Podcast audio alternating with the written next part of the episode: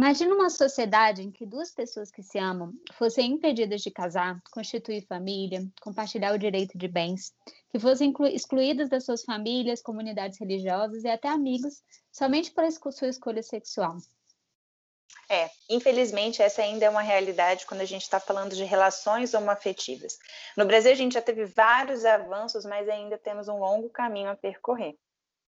Eu sou a Beatriz Schmidt.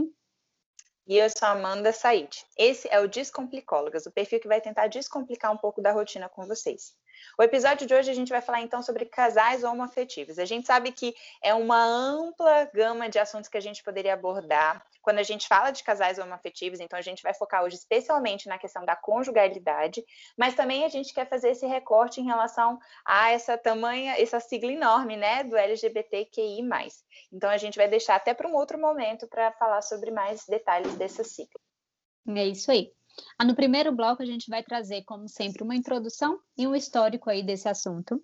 No segundo bloco, a gente vai trazer os aspectos mais específicos do casamento homoafetivo. Do terceiro bloco, a gente vai trazer a questão da parentalidade e como que fica a família extensa e a família de origem. Isso. No quarto bloco, a gente traz alguns aspectos aí que podem comparecer quando a gente está falando de psicoterapia. E no quinto e último bloco, a gente traz as nossas dicas culturais. Maravilha. Mais uma vez a gente agradece enormemente todas as pessoas que contribuíram. Dessa vez não foram poucas, né, Amanda? Então a gente agradece de novo todas as pessoas que colaboraram com os depoimentos. Sim, foram muito queridas e a gente, na verdade, acha super importante contar com esses depoimentos, especialmente tendo em vista que eu e a Bia somos duas mulheres cis, heterossexuais, então, para falar sobre esse assunto, a gente contou com outras pessoas que têm muito mais lugar de fala do que a gente nesse, nesse assunto. Então, vamos lá. Bom, então vamos começar esse primeiro bloco fazendo uma introdução a esse tema, é, salientando aqui que a gente não tem nenhum objetivo de problematizar a causa, de pensar se isso é ou não é legal, permitido, né, moral, mas a gente vai trazer, tentar trazer, na verdade, a complexidade desse assunto e também a complexidade que tem a ver com o histórico quando a gente está falando de relações homoafetivas, né? Então a gente sabe que existem várias disciplinas, inclusive, que poderiam falar sobre isso, a psicologia é uma delas, né? A gente pode abordar essa questão do ponto de vista do direito, da sociologia, da antropologia e tantas outras modalidades, mas a gente vai tentar fazer esse enfoque tentando abarcar toda a complexidade que as relações homoafetivas requerem. Uhum. E aí, então, a gente vai trazer bem esse aspecto da conjugalidade, né? Sem ignorar a complexidade, tudo isso que a Amanda está falando, né?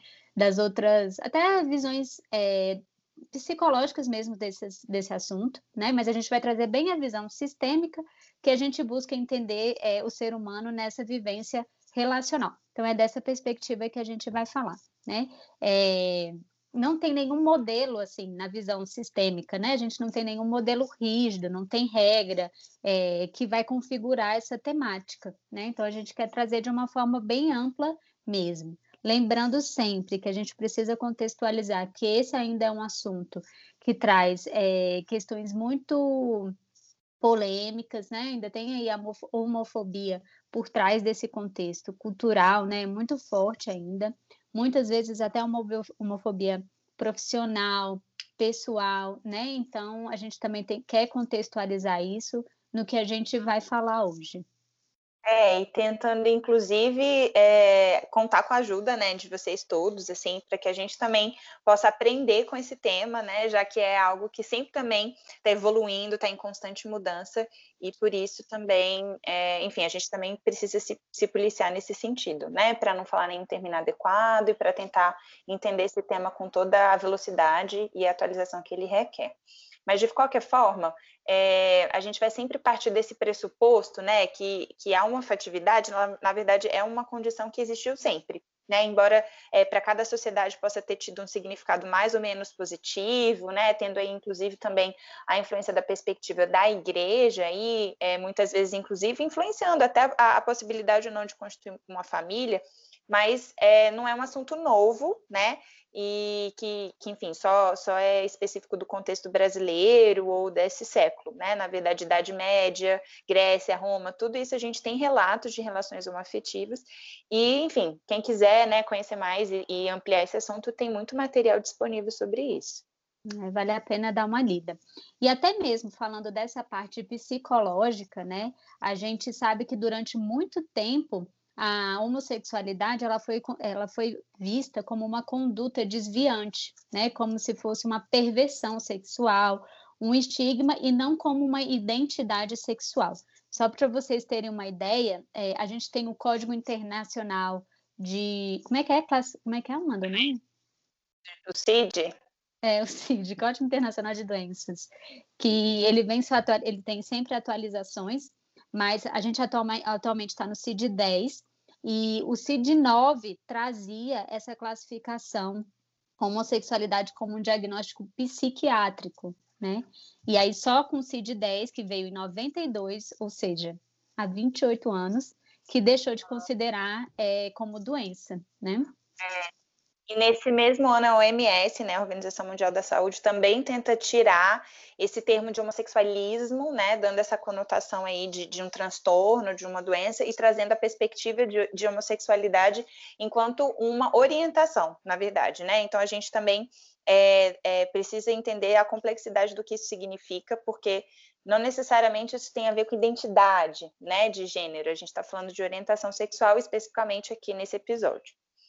Uhum, é. E aí, inclusive, apesar da gente ter tido esse avanço, né, de, de tirar esse, esse estigma, né, de uma conduta desviante, a gente sabe que ainda hoje existe uma perspectiva como a homossexualidade sendo é, uma característica muito comum, sendo a promiscuidade também, né? Então, ainda com essa conotação sexual muito negativa. É, enquanto psicólogos, né, acho gente se colocar, e, e a gente está aqui também respaldado pelo nosso próprio conselho, de que essa história de cura gay, né, ou de que é, tratamento, como se tivesse possibilidade de um tratamento para isso, isso não é real, isso inexiste, né? Então, quando a gente está falando de, de, profissionais que é, assumem uma conduta ética, inclusive respaldada no Conselho né, Federal de Psicologia, não, não é possível a gente pensar nessa perspectiva de cura gay, né? Isso não faz nenhum sentido mais.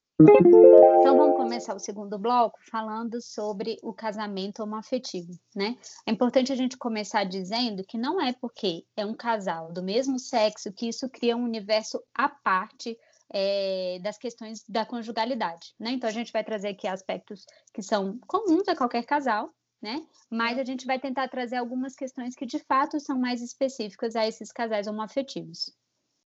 É, para a gente começar contextualizando aí o que, que a gente está falando quando a gente fala de casais homoafetivos do ponto de vista legal e jurídico, a gente vai contar agora com a ajuda e depoimento do advogado Igor Viana, que também é doutorando da UFMG, que vai contar um pouquinho para a gente como é que foi essa evolução jurídica.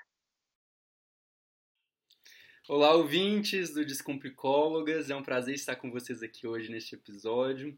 Queria agradecer desde já o convite da Bia e da Amanda por participar aqui com vocês e discutir um pouco sobre o tema de hoje, sobre as uniões homoafetivas e o reconhecimento jurídico no Brasil dessas uniões.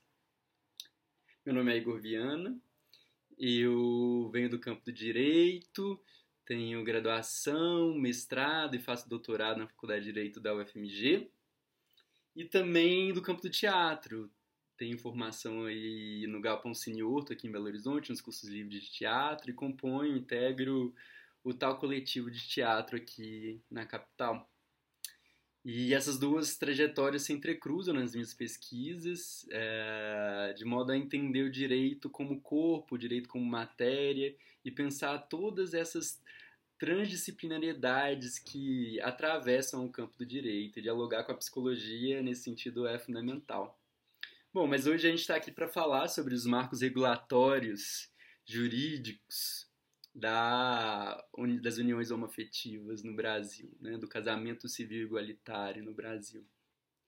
A gente tem como principal marco a decisão em 2011 no STF, no caso da DPF 132 e da ADI 4277, que são decisões, na verdade, que vão reconhecer o caráter de entidade familiar às uniões homoafetivas, atribuindo a elas o caráter de uniões estáveis. Bom, a DPF 132 ela foi proposta no âmbito do estado do, do, do Rio de Janeiro, inicialmente em relação ao Estatuto de Servidores Civis do Estado, especificamente sobre as garantias que os dependentes desses servidores teriam, por exemplo, de auxílio doença, de pensão por morte, quando, por exemplo, do falecimento de um companheiro. Então, o Estatuto garantia esses direitos, mas existia uma insegurança jurídica se as uniões homoafetivas, se os casais homossexuais, gays, lésbicos, também teriam acesso a essas garantias. Então havia várias decisões de tribunais negando o acesso essas garantias a, a, aos casais que viviam em união homoafetiva. Bom, essa, essa DPF ela é recebida no âmbito da ADI de uma ação direta de inconstitucionalidade 4277, que tinha mais para o ministro Aires Brito, já aposentado tribunal, ele entendeu na época que ela tinha o mesmo escopo de discussão, porque essa DI, proposta já pela Procuradoria-Geral da República, ela propunha a discussão sobre o artigo 1723 do Código Civil Brasileiro e pedia uma interpretação desse artigo conforme a Constituição. O que, que esse artigo diz? Vou pegar aqui para a gente.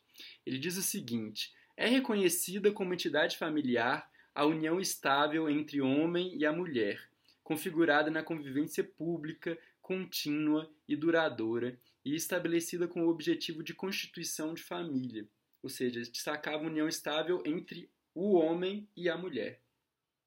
Mas aí a Procuradoria vai pedir justamente uma interpretação conforme a Constituição, que vai dizer lá, por exemplo, no artigo 3 inciso 4 da Constituição da República, que é vedado qualquer forma de discriminação, seja por sexo, cor, idade, enfim. Então, esse artigo não poderia ser interpretado como restringindo o direito à união estável aos casais homoafetivos, pois isso seria, na verdade, perpetrar uma discriminação contra esses casais. Então, conforme o princípio da dignidade humana, do igual tratamento às pessoas, da igualdade e da não discriminação, e também da garantia da segurança jurídica para o acesso, seja a pensão por morte, herança, auxílios, doença, enfim, é, o STF vai entender, por unanimidade, todos os ministros da Corte vão votar favorável para essa interpretação conforme a Constituição do artigo 1723 do Código Civil Brasileiro. Então, a partir daí, a gente vai ter um marco jurídico muito importante aqui na história do direito brasileiro do reconhecimento das uniões homoafetivas como entidades familiares. É, essa história ela caminha em 2012 há um julgamento uh, no STJ de um recurso especial que vai garantir reconhecer aí nessa decisão do STJ o direto acesso ao casamento civil pelas uniões, pelos casais homoafetivos. Ou seja, não é necessário reconhecer primeiro a união estável para depois pedir a conversão, porque o, o, Código Civil já, já previa isso, né? que as uniões estáveis podem ser convertidas em casamento. Mas o STJ vai entender que, que assim como os casais heteroafetivos têm direito ao reconhecimento direto do casamento civil, assim também teria o direito os casais homoafetivos. E aí, para coroar todo esse caminho, em 2013 tem a resolução 175 do CNJ, que vai dizer o seguinte, é, no artigo 1 dessa resolução é vedada às autoridades competentes a recusa de habilitação, celebração de casamento civil ou de conversão de união estável em casamento entre pessoas do mesmo sexo. Ou seja, essa resolução do Conselho Nacional de Justiça vai vedar é, os cartórios a negarem essa conversão ou negar o reconhecimento já direto do casamento civil entre as pessoas do mesmo sexo, porque havia essa controvérsia, essa insegurança, alguns cartórios muitas vezes não, não reconheciam, iam contra a lei nesse sentido mas aí o CNJ vai uniformizar esse entendimento. Enfim, basicamente a história do arcabouço jurídico é essa. É claro que no movimento LGBT, QI+, há vários debates sobre, sobre essa luta pelo casamento civil igualitário. É claro que nem todos os casais homossexuais vão querer ter esse reconhecimento do casamento, mas todos, eh, de uma forma geral, vão entender a importância da possibilidade desse reconhecimento, né? Não significa que ter o direito ao casamento que todos os casais vão querer casar ou vão querer porque é, é esse o debate. Algumas visões críticas dentro do movimento vão dizer que, é, apesar de ser um importante avanço, é, essa decisão também a, a, ela caminha para a normalização das relações homoafetivas a partir do padrão heteroafetivo ou heteronormativo hegemônico. Né? Então, é de novo consagrado como união a união monogâmica. Então, existem determinados padrões heteronormativos que vão, rever, vão reverberar também nesses reconhecimentos. Se a gente for ler também os votos dos ministros na época da decisão de 2011, a gente vê isso. assim. É um avanço, mas é um avanço que carrega também consigo vários conservadorismos. Ou seja, há muita coisa a avançar ainda. Mas é de fato uma decisão muito importante. Por essa decisão, por exemplo, eu hoje vivo numa união estável com meu companheiro e, e, de fato, a garantia de direitos que a união estável e o casamento civil garantem são muito importantes né, para a comunidade LGBTQI+, e, e, e para a gente efetivar e caminhar cada vez mais numa luta de afirmação uh, de uma democracia radical, com certeza essa decisão contribui nesse sentido. É isso, meninas, muito obrigado pelo convite, espero poder ter contribuído com vocês e nos vemos em uma próxima. Muito bacana toda essa explicação que o Igor traz para a gente, né? E aí a gente vê o tanto que isso é muito recente, né, no Brasil, toda essa história dessa união. A gente está trazendo aqui essa perspectiva do casal homoafetivo, e aí a gente traz essa noção do casamento, é, mas como uma garantia de direito, até como o próprio Igor coloca, assim, né, como uma possibilidade, mas não como uma obrigatoriedade, né, para constituir um casal, e nem para trazer algumas questões que a gente vai trazer aqui, inclusive. E um outro ponto importante também é essa questão que o Igor trouxe da heteronormatividade, né? Que existem essas críticas, e aí a gente sabe que essa sexualidade é, em qualquer, né, no ser humano, é uma coisa muito diversa, né? Existem várias possibilidades, e, e a gente quer também levar isso em consideração, né? Exatamente. Então, é, para todas as falas que a gente estiver falando aqui, nem sempre vai haver a necessidade do componente aí da união estável, do casamento civil estar tá presente, né? E também não, não necessariamente a questão da relação é, monogâmica, né? Mas de toda forma, a gente sabe que ser um direito, né, ter, ter essa possibilidade para quem tem esse interesse é muito importante. Se em 2009 eram apenas é, nove países, sete países que permitiam casamento civil e oito países que tinham essa perspectiva da união estável, depois, em 2019, esse número chegou a 26, e, e, e de, de para casamento civil, e 27 que previa a união estável, né, a união civil. Então, é, a gente percebe como que em 10 anos esse número, na verdade, triplicou, né, então esse aumento está sendo gradativo.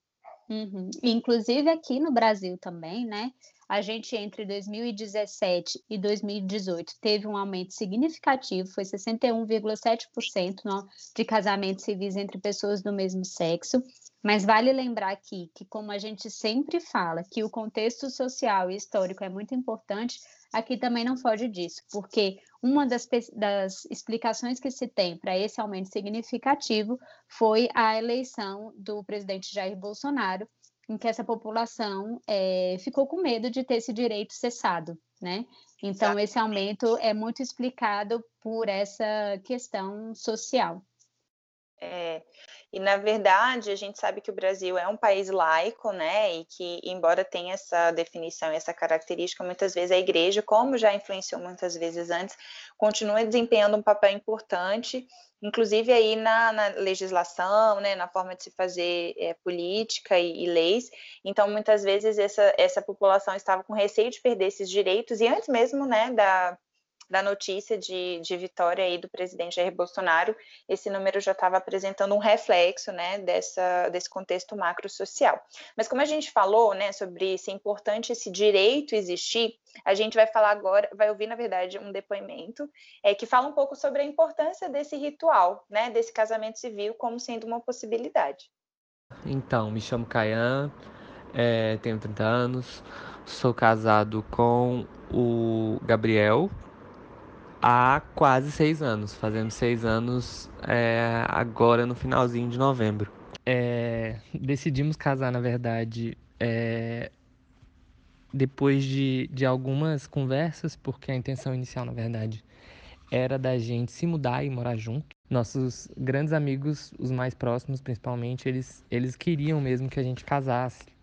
É, acho que foi pouco tempo depois que, que houve a, acho que um, um ano, dois anos depois que houve a, a, a oficialização da conversão do, da união estável em casamento, né? E aí a gente resolveu casar, né? Todo, todo mundo estava nesse afã e a gente achou melhor casar. É, porque a gente realmente queria compartilhar isso com todo mundo que a gente gosta, com as nossas famílias, com os nossos amigos mais próximos. Felizmente, a gente foi bem aceito é, pelos nossos amigos, pela família do Gabriel principalmente. Eu, eu sou muito grato, eu fui muito aceito por eles. Minha família demorou um pouquinho mais, o processo com a minha família foi um pouquinho mais, mais lento e mais desgastante.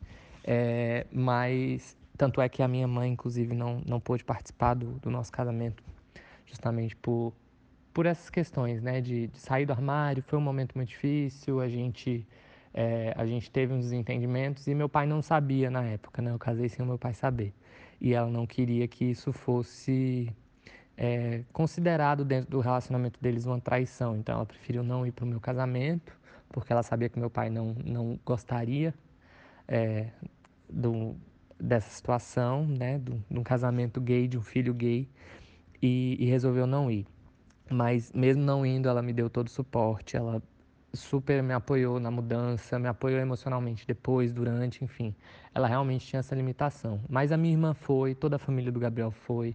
Foi um momento muito lindo porque a gente conseguiu realmente é, selar o nosso, o nosso amor de uma maneira muito bonita dentro de um, de um ambiente muito seguro, né? A gente se sentiu muito seguro. É, o local não teve nenhum, nenhum problema para alocar para gente. O pessoal do buffet super profissional, tenho nem o que falar, foi um dos, dos, dos serviços mais é, cotados na minha, na, minha, na minha vida como recomendação mesmo. Fotógrafo, todos eles é, também saíram de muitas referências, né? Que a gente que fez todo o casamento, né? A gente que é, meio que organizou tudo, a gente que foi o, o cerimonial, a gente que fez a decoração, enfim, a gente teve muito apoio principalmente dos nossos madrinhos, das nossas madrinhas e dos nossos padrinhos, é, e, enfim, de todo mundo que estava ao nosso redor. É, eu acho que, a, em relação a, ao que mais mudou, acho que o que muda é, é uma chavinha que a gente vira no relacionamento, na verdade, porque quando você está namorando, ou você está é, morando junto, ou num relacionamento é, menos estável, digamos assim, é, as coisas tendem a fluir com uma certa leveza, talvez um pouco maior. Por que eu digo isso? Porque casar é um compromisso, né? Você se comprometeu com aquela pessoa. Então, depois da primeira briga, você não vai simplesmente sair é, e de, dar as costas para aquela pessoa. Não, você se comprometeu ali é, em resolver aquilo na saúde, na doença, na alegria, na tristeza, na riqueza, na pobreza, enfim. Então é sempre um pouco disso. Sobre os meus familiares, né? Hoje, é... na verdade, depois de tudo que aconteceu, a gente se aproximou muito mais. Eu e minha irmã. Minha irmã, nossa, foi, foi bem diferente, porque é, ela foi uma das. É... Ela foi a pessoa que me tirou do armário para minha mãe, na verdade.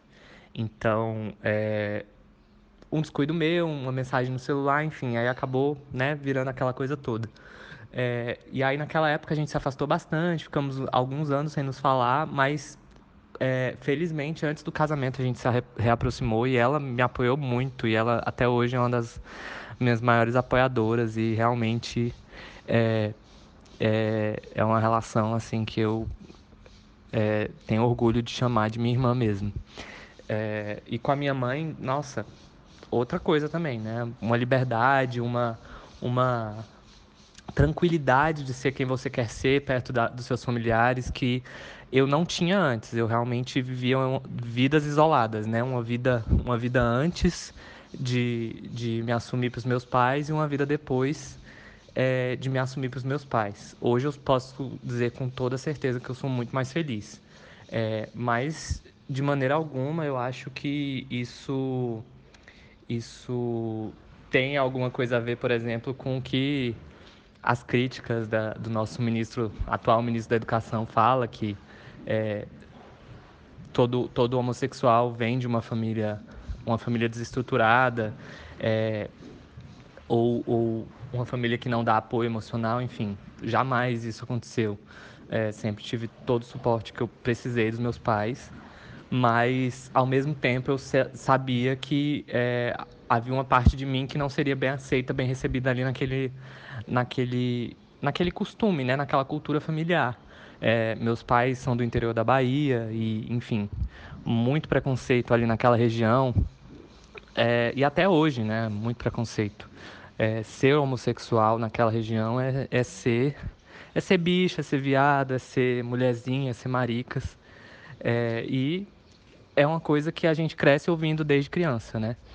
Mas apesar disso tudo, eu sempre tive muito muito apoio da minha mãe, da minha irmã e do meu pai é, para ser quem eu queria ser, para alcançar os meus objetivos, de me conquistar, de virar uma pessoa e, e, e me realizar completamente, sabe? Mas sempre teve esse lado, esse lado aí que ficava de um sempre escondido e não sentia vontade para sair. E com certeza depois que eu que eu é, me assumi para minha mãe, para meu pai, para minha irmã, é, eu penso que a minha vida é muito mais feliz e, e eu devo muito disso, inclusive, também ao Gabriel, porque é, construir uma vida juntos é, e vivenciar uma vida juntos e vencer na vida juntos, digamos assim, é, é uma das coisas que eu tenho certeza que fazem a minha mãe feliz e que fazem a minha mãe saber que não importa é, o que os outros pensem, não importa o que os outros digam, o filho dela é, é uma pessoa de, do bem, é uma pessoa que faz o bem, é uma pessoa que, que sabe se cuidar e é independente e não vai é, levar desaforo também para casa por qualquer besteira. É, então, acho que isso, isso faz ela também muito feliz e me fez muito feliz.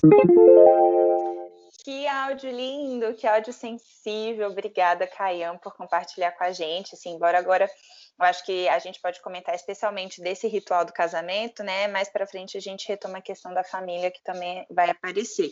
Mas acho legal, né? Como é, teve ajuda aí de uma rede importante, né? Participando desse momento, como foi legal também ter tido uma relação boa, assim, profissional, né? Com toda a rede, né? De, de buffet e, e outros, outros serviços, assim né? E como foi importante ter esse ritual. Como ele falou também, né, Bia? A gente já comentou antes, é, muda várias coisas com o casamento civil, né? De fato, que a gente também já tinha comentado no episódio sobre conjugalidade, né? Então, isso não, não é, é enfim, novidade, algo só sim. É, só das relações homoafetivas ou só das relações hetero, heteroafetivas, né? Sim, muito bacana esse depoimento dele e traz muito essa questão da, dessa noção do casamento, né? Quando ele fala que muda, muda o compromisso que você faz com aquela pessoa, né? Porque quando você é, só namora, né? Assim, não que seja só, mas quando você não tem um relacionamento, é, né? Um papel passado, às vezes é isso, dá para ir embora mais fácil. E aí ele traz que é essa noção de, de, da cumplicidade mesmo, assim, da parceria, da responsabilidade pelo outro, né? E isso é muito legal, assim, né? A gente perceber que, que tem esse compromisso né, com o relacionamento.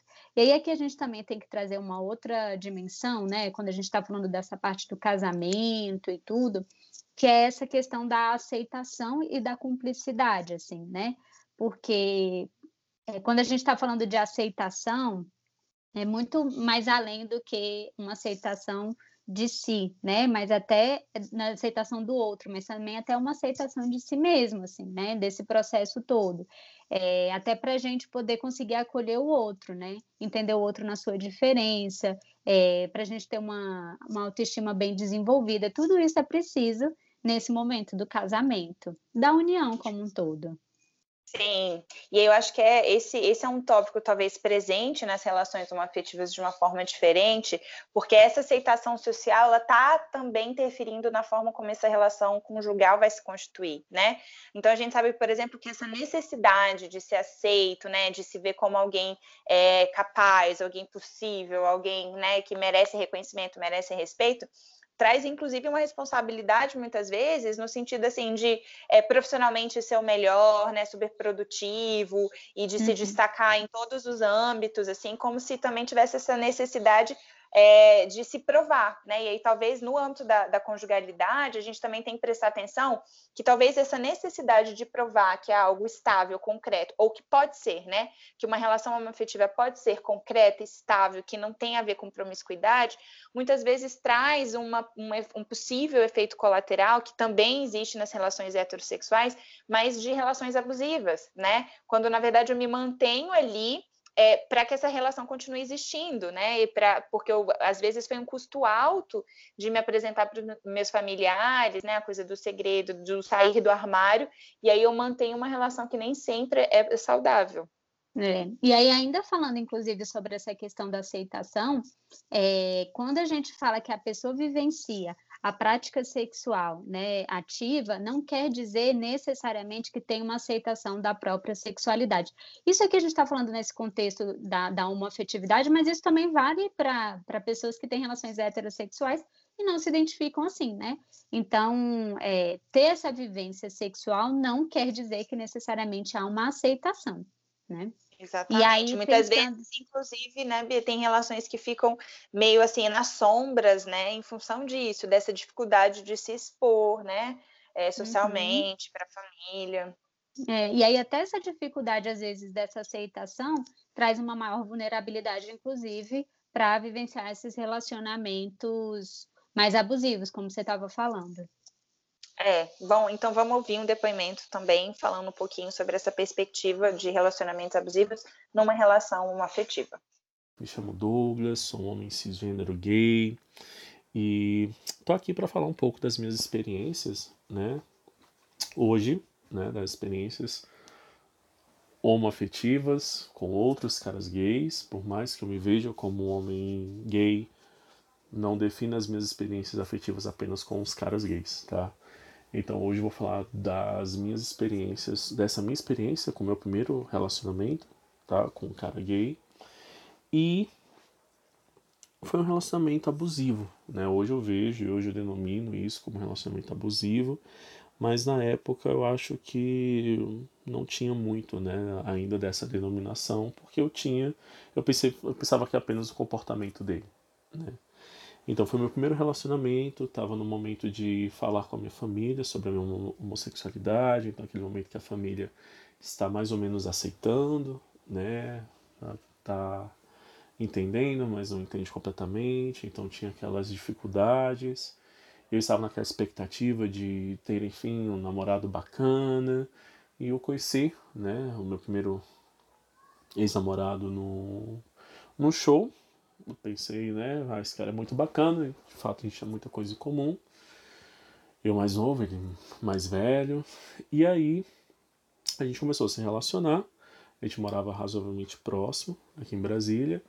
Até que começaram, né, acho durante uns seis, seis primeiros meses, ele hum, começar a me restringir de algumas coisas, né? Então, restrição de comportamento, então tinha coisas que eu poderia falar, coisas que eu não que ele não gostava que eu falasse restrições no, que eu poderia vestir, outras coisas que eu não poderia vestir, que evoluíram para restrições na, a nível social. Então, os meus melhores amigos passaram a ser pessoas que ele não gostava tanto, né? E isso foi um alerta muito grande, porque foram os meus melhores amigos que me apoiaram muito, né, até para o fim desse relacionamento e me alertaram muito até restrições, eu acho que de locais para frequentar. Então a minha casa, muitas vezes não queria que eu ficasse em casa, e sim na casa dele.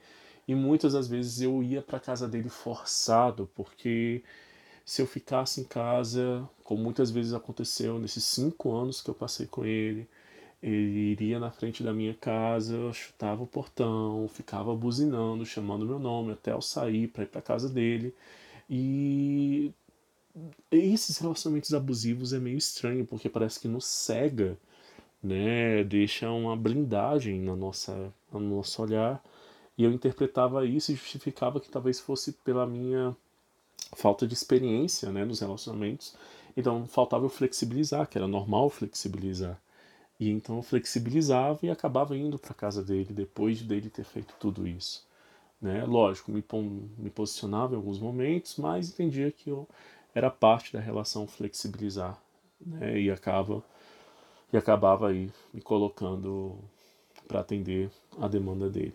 E lógico, né, não ficou só nisso, antes que tivesse ficado, mas não disso. Em alguns momentos, mesmo quando saímos só ele e eu, é, mesmo assim, é, do nada ele tinha rompantes e achava que eu estava olhando para o garçom, olhando para outras pessoas, e aí vinham né, os insultos e até mesmo as agressões físicas. Então, em alguns episódios já saí com olho roxo, sangue na boca, né, agressões nos, nas costas, né, muito graves, e quem suportava isso, assim, que eu tinha para conversar eram meus amigos, que foram uma rede de apoio muito forte para mim, e para minha família tinha vergonha de comentar, né, porque já tinha toda a questão de estar, né, com toda aquela questão, construindo com ela uma, uma dimensão de compreensão da homossexualidade, e eu não queria levar né, essa preocupação para eles, né, para minha mãe, para meu pai, para meus irmãos.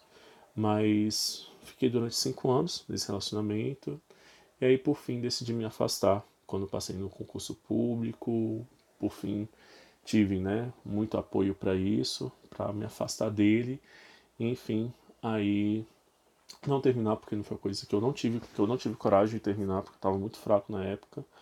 Mas eu acho que daí é um momento posterior para conversar, eu me afastei e hoje eu estou muito bem, né? Lógico, depois de terapia, de autoconhecimento, a gente passa a se reconhecer e a se reconfigurar né, para novas oportunidades e fazendo com que essa seja uma experiência, mas que não define as suas relações.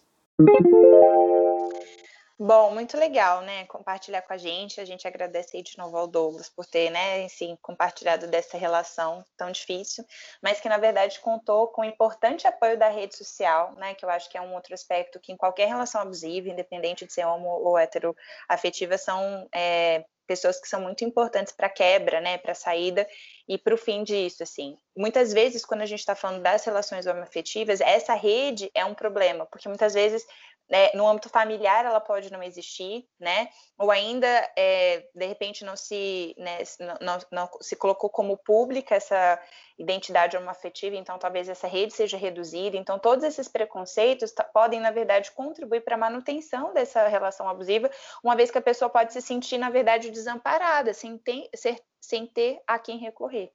Até mesmo o próprio preconceito das instituições né, públicas que podem ajudar nesse processo né, de, de ultrapassar essa barreira. A gente vai ver mais lá na frente um depoimento que traz um preconceito da, da instituição, é, como essa rede também de apoio, né? Às vezes não tem família e tal, e aí o que tem é o apoio das, das das instituições e ainda assim pode encontrar um grande preconceito, né? Uma outra, uma outra questão bacana que ele traz aqui, né, importante, na verdade, é essa questão da rigidez do papel de gênero, né? E aí a gente tem que falar isso que é uma, é uma parte importante, porque o que que acontece? É, apesar da gente, apesar de serem casais homoafetivos, né, a gente sabe que essa, essas normas e crenças culturais de gêneros, né, de, de gêneros, de gênero, ela influencia de uma maneira também significativa nessas pessoas, porque na verdade é, é, o, é o que a gente é o que a sociedade que cresce, né? Então esses papéis que a gente chama, né, os papéis femininos e masculinos, eles também podem estar muito presentes no relacionamento homossexual. Então a gente traz aqui essa questão do, da rigidez do papel de gênero nesse relacionamento, né? Como essa masculinidade muito tóxica, né? Desse, desse parceiro que ele teve.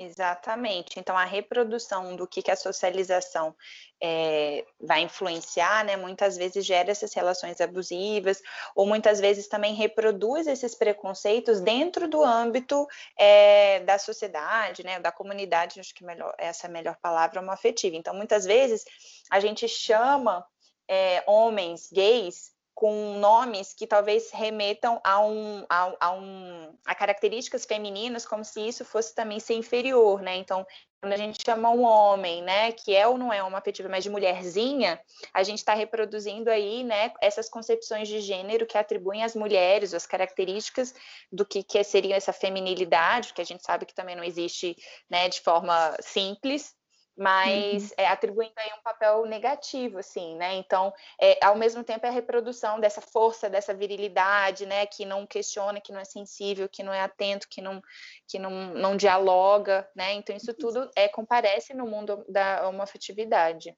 É. Inclusive, por parte das mulheres, assim, a gente tem esse estereótipo também, né? De, de, ser, de, de, de mulheres serem pessoas cuidadoras, né? E isso a gente também vê nos casais homoafetivos é, de mulheres, quando se tem algumas pesquisas que mostram como casais de mulheres tendem é, é, a ocupar esses espaços, né, de mais cuidado, né, principalmente casais de mulheres mais velhas, assim, de mais cuidado, né, de, de, de esse lugar justamente do papel que se atribui ao feminino.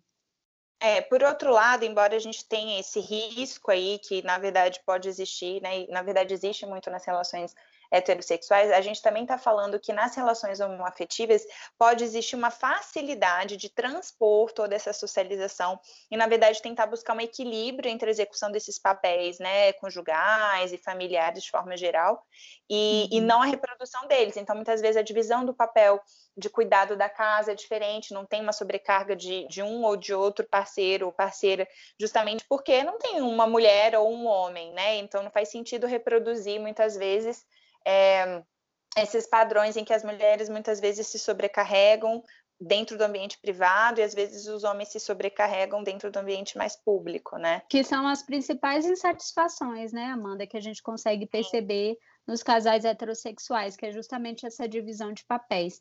Então, por ter essa maior facilidade de sair desses, né, desses, dessas divisões tradicionais de gênero, isso traz uma maior, maior equilíbrio para a relação, né, uma maior equidade. Sim, e aí essas perguntas, né, de quem que vai cuidar dos idosos da família, quem que vai é, ser ali o coordenador da, das atividades do lar, quem vai ser o principal cuidador dos filhos, ou se vai existir um principal cuidador, quem vai ficar responsável pelas questões financeiras, tudo isso a gente pode questionar em relações heterossexuais, mas aqui nas relações homoafetivas também. Uhum. Bom, então vamos começar esse terceiro bloco, eu, a Bia e as cigarras aí que vocês vão ouvir ao longo de todo o episódio, para falar começando de parentalidade. O termo homoparentalidade ele foi primeiro, primeiramente utilizado em 1997 na França, exatamente para falar desse exercício parental é, em função da orientação sexual, né, homoafetiva. Mas a gente sabe que, na verdade, quando a gente está falando de é, parentalidade, hoje, para as pessoas que vivem relações homoafetivas, existem, na verdade, várias possibilidades, né? E, embora muitas vezes precisa aí da, ou todas as vezes, né, precisa aí da participação de um terceiro, né? É, seja na adoção, na fertilização in vitro, como a gente vai ver. Mas, de qualquer forma, são processos que muitas vezes geram uma angústia por parte dos casais, uma vez que são processos mais lentos, né, que demoram um pouco mais, ou que precisam aí é, de uma dependência com, com outras pessoas. Bom, então, para começar falando de uma dessas possibilidades de parentalidade, a gente vai trazer é, um vídeo da Kathleen Karnal, que é advogada e colaboradora da página Diversidade no Direito, para trazer essa perspectiva da adoção. Ao contrário do que muita gente pensa, é, no Brasil, a adoção por casais homoafetivos ela é exatamente igual à adoção por casais heterossexuais, tecnicamente falando. Isso porque a legislação que que regula o procedimento de adoção, né, que, que estabelece os critérios que possibilitam a adoção, é o Estatuto da Criança e do Adolescente, o ECA. E lá uh, não, não foi estabelecido nenhum requisito que se vincule à orientação sexual. Uh, quando você soma isso ao princípio constitucional da isonomia, que é o princípio que garante que todos os brasileiros são iguais perante a lei, sem distinção de qualquer natureza, a resposta jurídica está dada de que uh, o, a adoção por casais homoafetivos deveria seguir o mesmo princípio da adoção por casais heterossexuais. Acontece que a resposta não é tão simples, porque uh, a prática jurídica ela é afetada pela prática é, pela prática das pessoas. E o Brasil é um país extremamente homofóbico, onde muitas pessoas até hoje têm os direitos fundamentais uh, violados ou obstados simplesmente por não corresponderem a um padrão de, é, a um padrão heteronormativo que é imposto e que, infelizmente, muitas vezes é fomentado por, por aparelhos estatais. É, no, no caso da adoção por casais homoafetivos e pessoas LGBT em geral, LGBT, é, embora é, é exatamente isso que acontece, né? Embora não exista uma proibição técnica que impeça essas, que essas pessoas formem uma família, busquem a felicidade, se autodeterminem, enfim. É, tanto quanto as pessoas que, que é, correspondem ao padrão, ao padrão heteronormativo, a gente pode observar que, que foram criados vários obstáculos burocráticos para a adoção uh, por essas pessoas. Por exemplo, por muito tempo, é, a adoção pleiteada por, por, por casais homoafetivos sob a justificativa de que a união estável não configurava o casamento. Uh, foi preciso o STF se manifestar no sentido de, de equiparar esses dois institutos jurídicos para que esse entrave fosse vencido. É, infelizmente, na realidade de muitas pessoas, ele foi vencido só na teoria, porque muitas pessoas ainda hoje não têm acesso a um auxílio jurídico de qualidade, ou um auxílio jurídico mesmo, né? É, em absoluto. E não têm acesso à justiça e muitas vezes não sabem que têm o direito de adotar simplesmente porque nunca tiveram o direito de serem reconhecidos como uma família, né? É, então tem muita gente que não sabe que pode sequer entrar com, com um pedido de adoção, correr atrás disso, enfim. É, acontece que é, a imposição desse tipo de obstáculo é legal, tanto porque não observa os princípios constitucionais, como porque não observa a forma é, da criação das leis, que também foi, foi estabelecida constitucionalmente.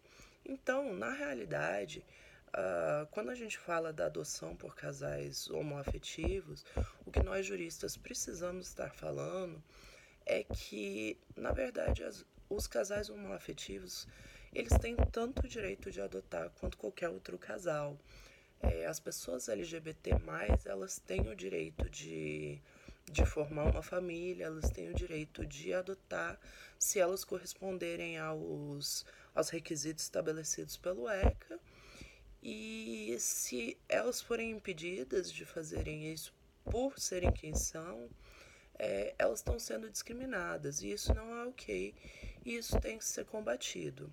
Bom, muito legal então a gente pensar, né, que pelo menos aí na teoria não existe nenhuma diferença, né, para casais heteroafetivos, mas acho que também é importante a gente pensar, né, como que a adoção é uma possibilidade e muitas vezes, na verdade, os casais, e, e aí não só os homoafetivos, mas então, já que a gente está falando aqui desse recorte, como que às vezes há uma priorização, né, desses aí, né, dessa parentalidade que é, possa ser possa acontecer em função de um aspecto biológico, né? Por isso que muitas vezes então a gente tem aí as outras possibilidades, é, tipo a fertilização in vitro ou até a gestação de substituição ou barriga solidária, né? Quando a gente na verdade não fala aqui no Brasil de barriga de aluguel porque não tem essa dimensão financeira envolvida, né? Uhum.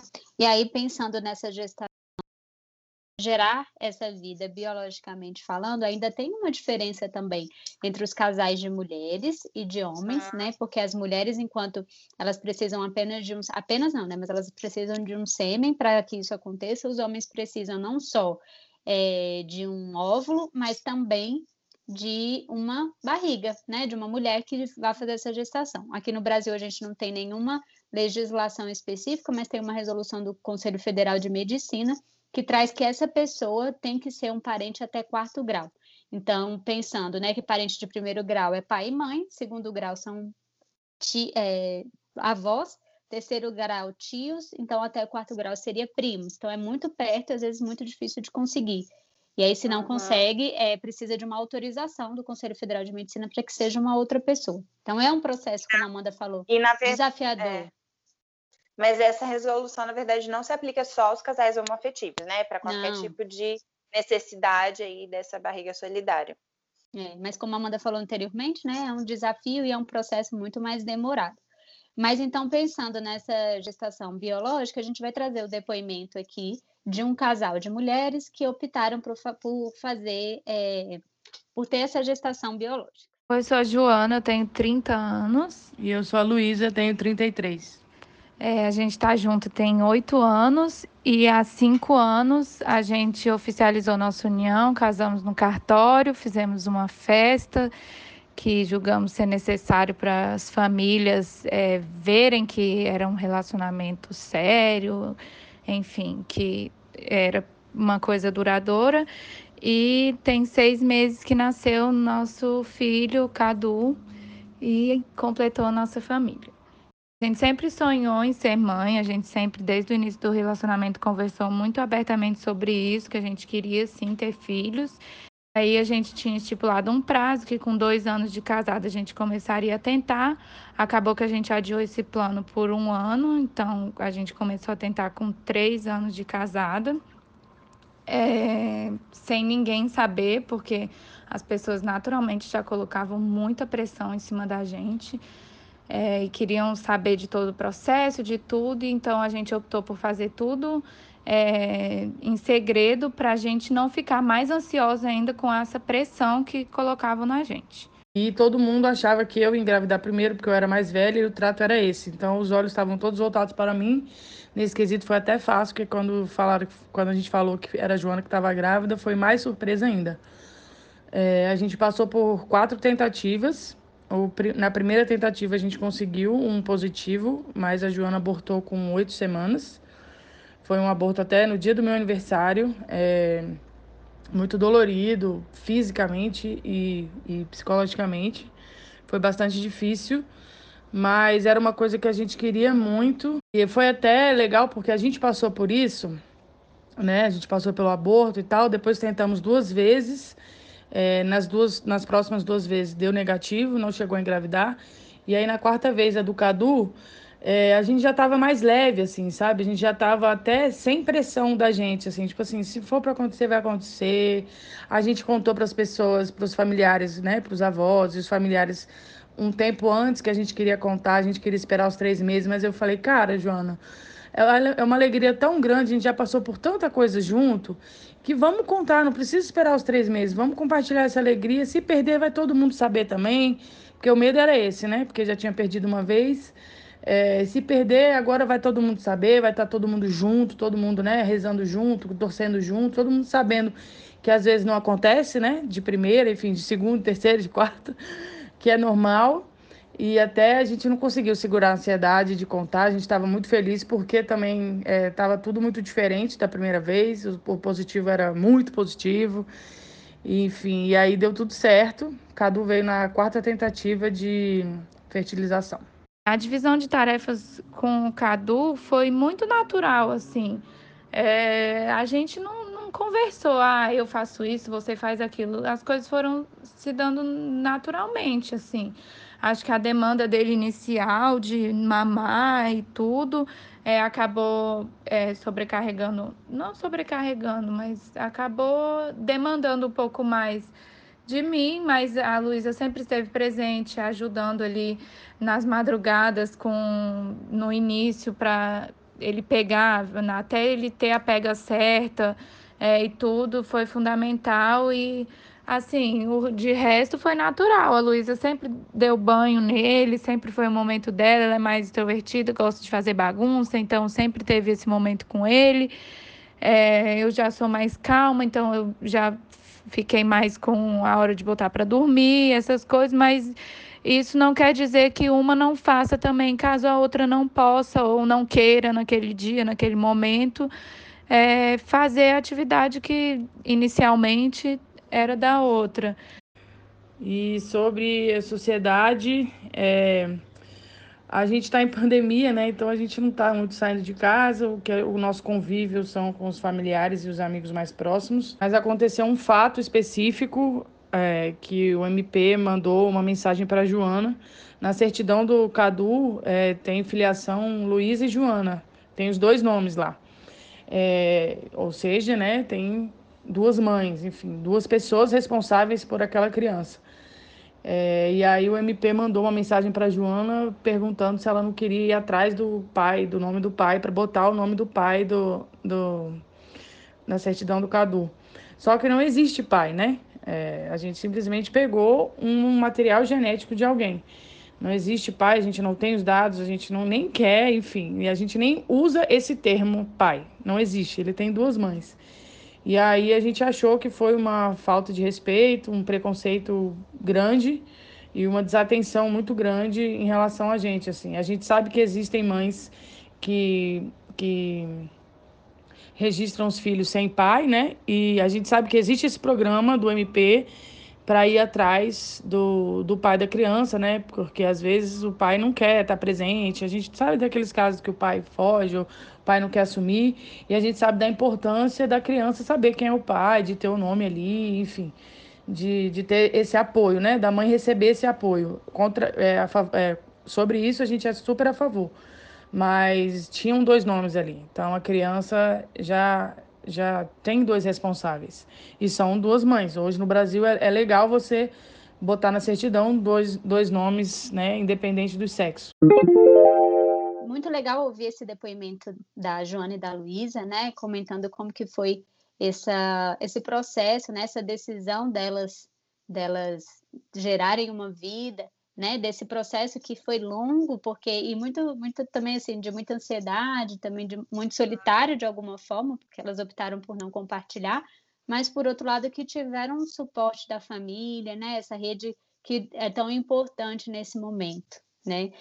E uma outra questão também muito legal que a gente percebe é essa divisão de papéis. A gente falou anteriormente, né, como essa questão de gênero influencia e como elas conseguiram trazer é, para essa relação delas uma maior equidade nessa divisão de papéis. Exatamente, mas infelizmente esse componente do preconceito também presente, né, aí traduzido nesse preconceito institucional com a ação do Ministério Público, que por um lado, como elas falaram, né, mostra que esse programa e esse projeto que é tão importante está funcionando, né, enfim, eles estão atentos aos nascimentos, por outro lado, não, não estão atentos, né, a todas as especificidades que podem existir quando a gente está falando agora que inclusive não tem mais esse nome é, mãe e pai, né, na certidão ou nos registros, mas sim filiação justamente para permitir aí que duas pessoas do mesmo sexo possam estar ali presentes e que isso basta. Uhum, exatamente. Bom, e aí ainda pensando nessa possibilidade da parentalidade, a gente vai trazer aqui outras duas perspectivas. A primeira que a gente vai trazer é a questão da coparentalidade, que é quando é, um casal que é homoafetivo opta por fazer alguma parceria com, com, com uma pessoa do outro sexo exclusivamente para ter um filho né, biológico. E aí, na verdade, vira uma coparentalidade, porque são essas três pessoas que acabam ficando envolvidas no processo de cuidado desse filho, né? E aí até já tem jurisprudência que permite que nessa certidão, nesse registro, exista o nome desses três, né, na, na verdade, nessa filiação. Mas, de toda forma, acho que a outra forma que a gente também entende como sendo possível filhos participarem de relações homoafetivas é quando a gente está falando desses filhos que são fruto de relações anteriores, né, heterossexuais, e que aí agora é, participam aí nesse recasamento, nessa reconstituição familiar, é, e tendo esse outro parceiro, muitas vezes também como uma pessoa, uma figura de autoridade aí para essas crianças ou esses adolescentes. A gente vai ver mais um áudio para a gente pensar um pouquinho sobre esse tipo de parentalidade. Olá, meu nome é Rita, Rita Vieira, sou uma mulher de 57 anos, mãe de dois homens, um com 28, outro com 24 anos, ambos profissionais já adultos, e posso me considerar uma pessoa profissionalmente realizada. Hoje, eu posso dizer com tranquilidade que vivencio a minha lesbianidade desde muito cedo. Só que ela vivia no campo da sombra, como para a maioria das mulheres que muitas vezes parece que despertaram para a sua sexualidade, para a sua é, afetividade, para o seu relacionamento com alguém do mesmo é, sexo ou alguém que, que é do mesmo gênero, o que, que acontece? Isso não se dá da noite para o dia. A gente não acorda é, numa relação homoafetiva. Isso é uma construção ao longo de uma vida. E muitas vezes essa identidade, a minha lesbianidade, ela se estabeleceu desde muito cedo. Só que ela ficava na sombra, ela não vinha à luz, né? Aquilo que vulgarmente se fala, ah, fulano saiu do armário, fulano se assumiu.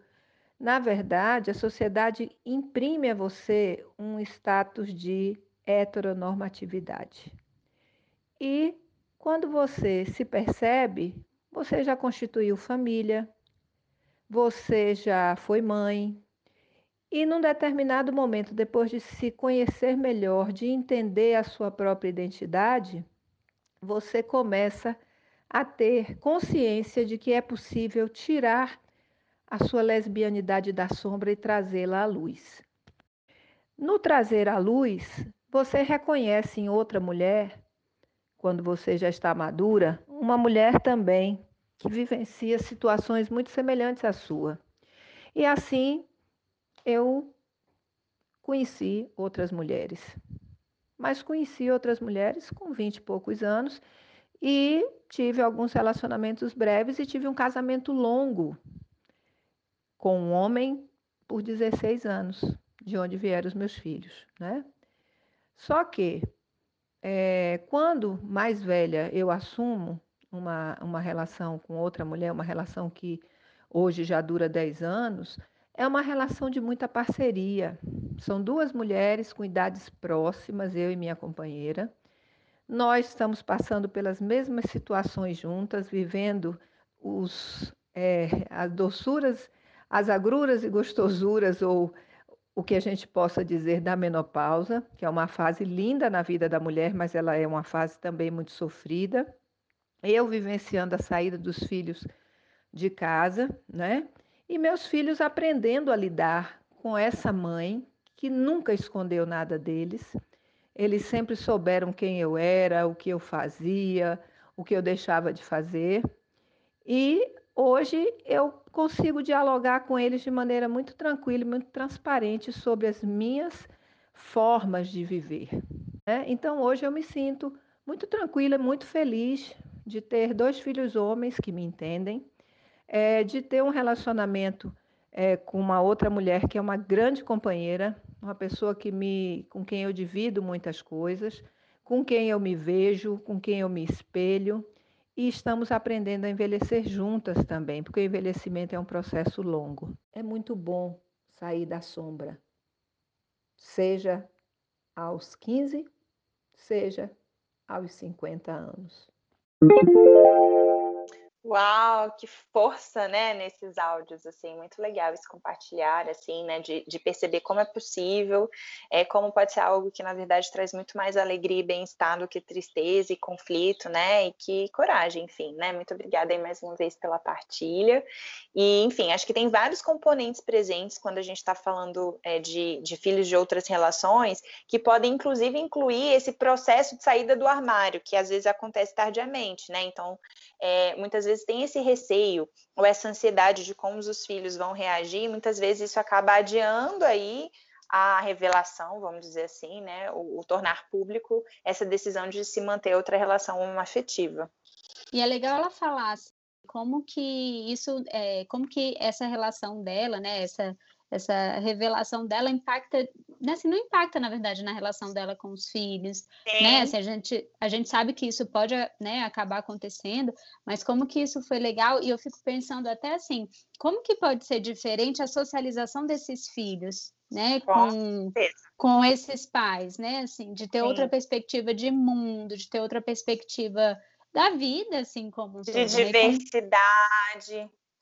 De diversidade. Tem inclusive alguns estudos que mostram como que esses filhos, inclusive, é, de alguns casais homoafetivos, têm uma maior flexibilidade em relação a esses temas, a própria sexualidade, né? Então, uhum. é muito bacana a gente pensar dessa perspectiva, assim, né? É, como por outro lado uma sexualidade natural, assim, né? Que é, que é flexível, que é plural, que é fluida e que isso é natural. Exatamente. E por outro lado, a gente também sabe que pode existir, né? Se a gente está falando até no, no, episódio de divórcio, né, e de famílias uhum. recasadas, a gente trouxe isso, assim, de algumas dificuldades que os filhos podem ter, sendo esse casal, é, esse novo, esse novo recasamento, ser heterossexual ou não, ou homossexual, mas já existem essas dificuldades, às vezes, de aceitação, de inclusão desse parceiro, e, e, talvez aqui nesse tema que a gente está falando, isso pode é, ser também presente, né? Uhum. Sim. Mas, enfim, quando a gente está falando sobre é, os aspectos familiares aí, eu acho que, na verdade, a parentalidade, a homoparentalidade em si já daria um episódio inteiro, né? Então, a gente comentou muito, basic, muito rapidamente, né, sobre adoção, sobre é, todas essas outras formas. Então, quem sabe a gente consegue abordar isso com mais profundidade num outro momento.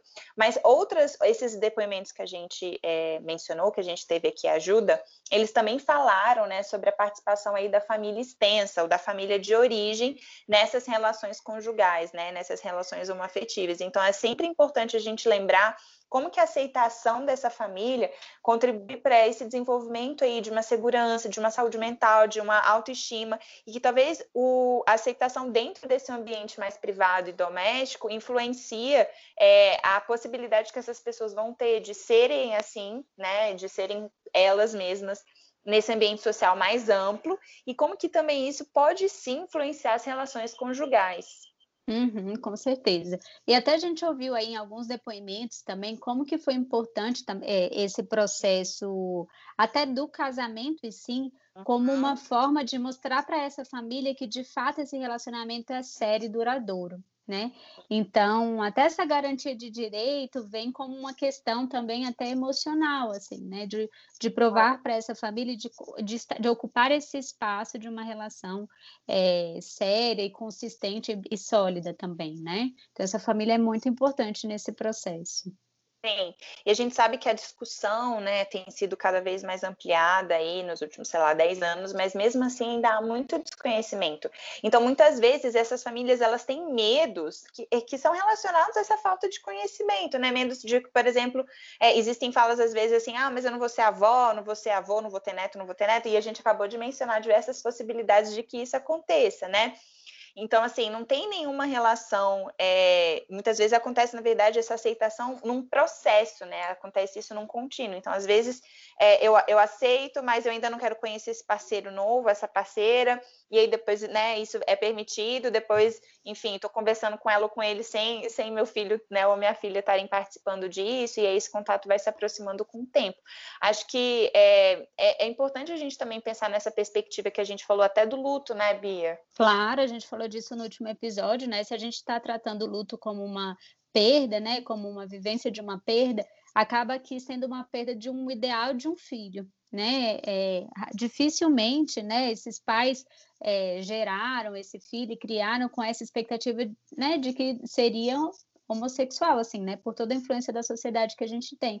Então, aqui perde esse ideal, então é um luto, assim, a gente sabe que o luto é um processo que requer tempo e amadurecimento para chegar nessa aceitação. A gente falou no último episódio que a última fase do luto é a aceitação. Então, tem um caminho aí a ser percorrido, e que a gente sabe que pode ser difícil. E é isso que a Amanda falou. Muitas vezes é, também tem essa aceitação por completo, e às vezes, na verdade, essa família nunca aceita, mas tolera, o que é diferente assim também, né?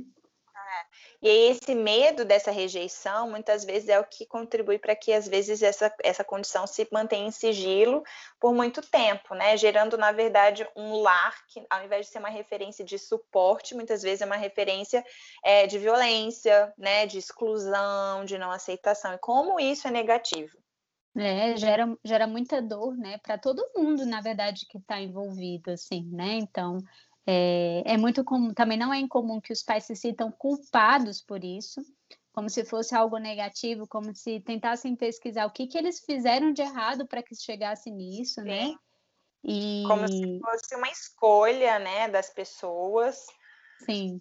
E muitos pais também justificam a não aceitação ou ou a intolerância, assim, por um medo de que esse filho sofra lá fora, né, sem conseguir perceber muitas vezes que o sofrimento está dentro da própria família também, né? Uhum. E aí, a partir do momento a gente falou como esse suporte é importante e dá, é, sustenta para que se tenha um desenvolvimento saudável, né? Como que esse suporte dentro de casa protege também para que essa pessoa consiga se defender fora desse ambiente. Então, o tanto uhum. que isso também é importante agora aqui, né?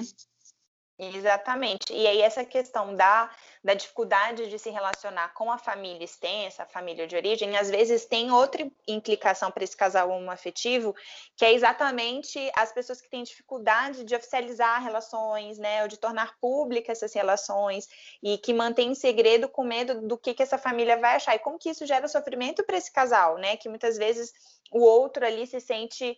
É, enfim, preterido, né? Ou, ou não fora qualificado. desse universo né, familiar, fora não se sentindo pertencente a, a, por completo da vida do parceiro, assim, né?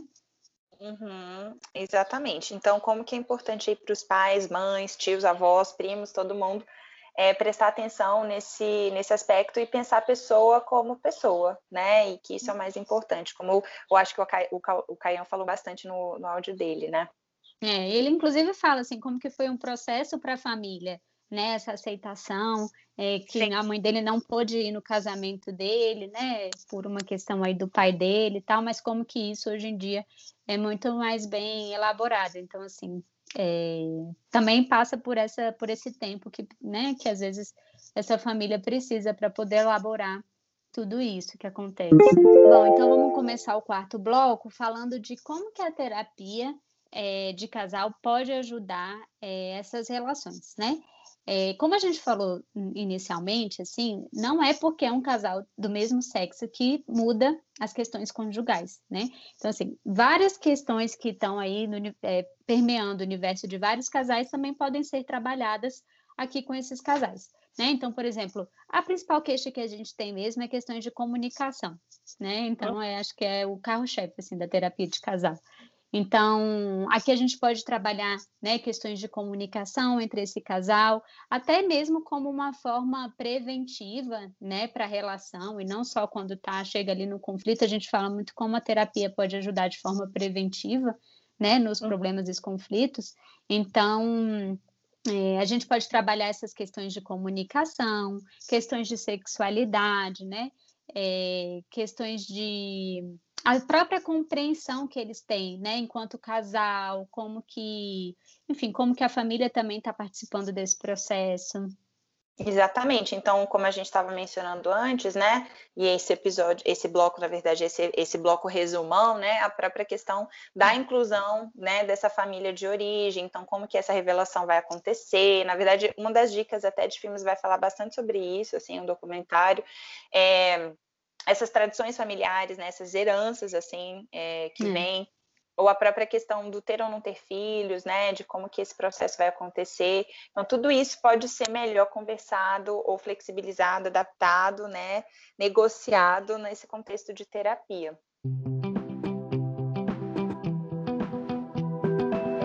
Bom, então vamos começar nosso quinto e último bloco, que a gente adora falar sobre as dicas e sugestões culturais. Assim, na verdade, existe uma variedade enorme de literatura, filme, série, música, que a gente poderia indicar se a gente fosse falar sobre homoafetividade, né? Mas a gente está tentando aí focar nas relações homoafetivas, então a gente vai falar sobre dois livros. O primeiro deles se chama Argonautas, é da Meg Nelson, e é um livro que eu acho que vale a pena ler sem saber muitas informações, assim. É um, auto, um livro autobiográfico, acho que isso pode ser dito, mas ele é muito legal de ser surpreendido e a forma como a escrita é feita também, as referências, enfim, vale muito a pena. É um livro curtinho. E o outro se chama Luzes de Emergência se Acenderão Automaticamente, da Luísa Geister. É um, filme, é um livro nacional que vale a pena também. É sobre um, uma relação, na verdade, é, de amizade né, entre dois amigos adolescentes, e um deles está em coma.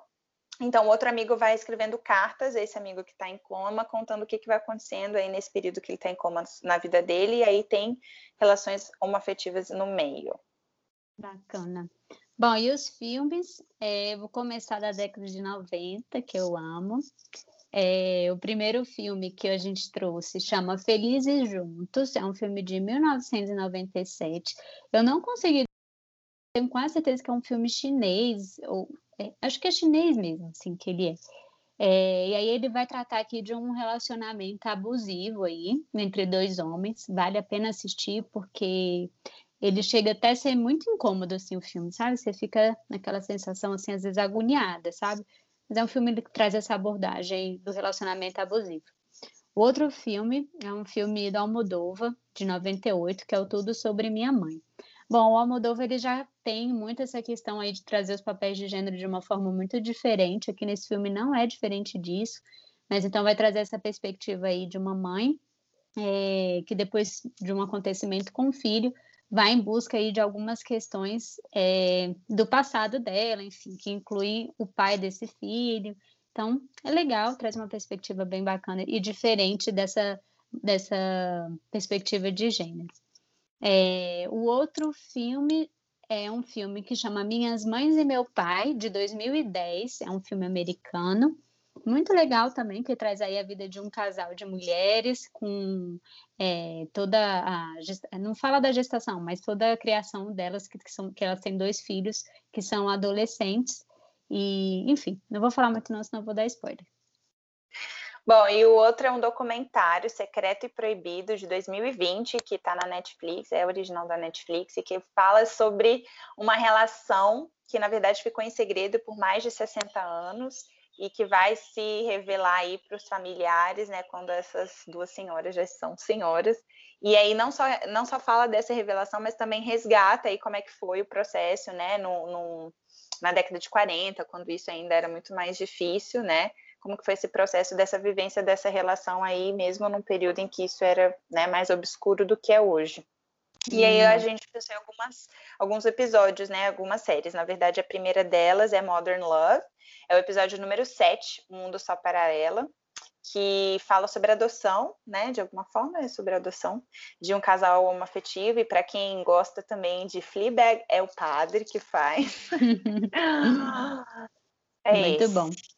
E a outra série é Modern Family. Tudo é modern, né? Assim. E é, o Modern moderno.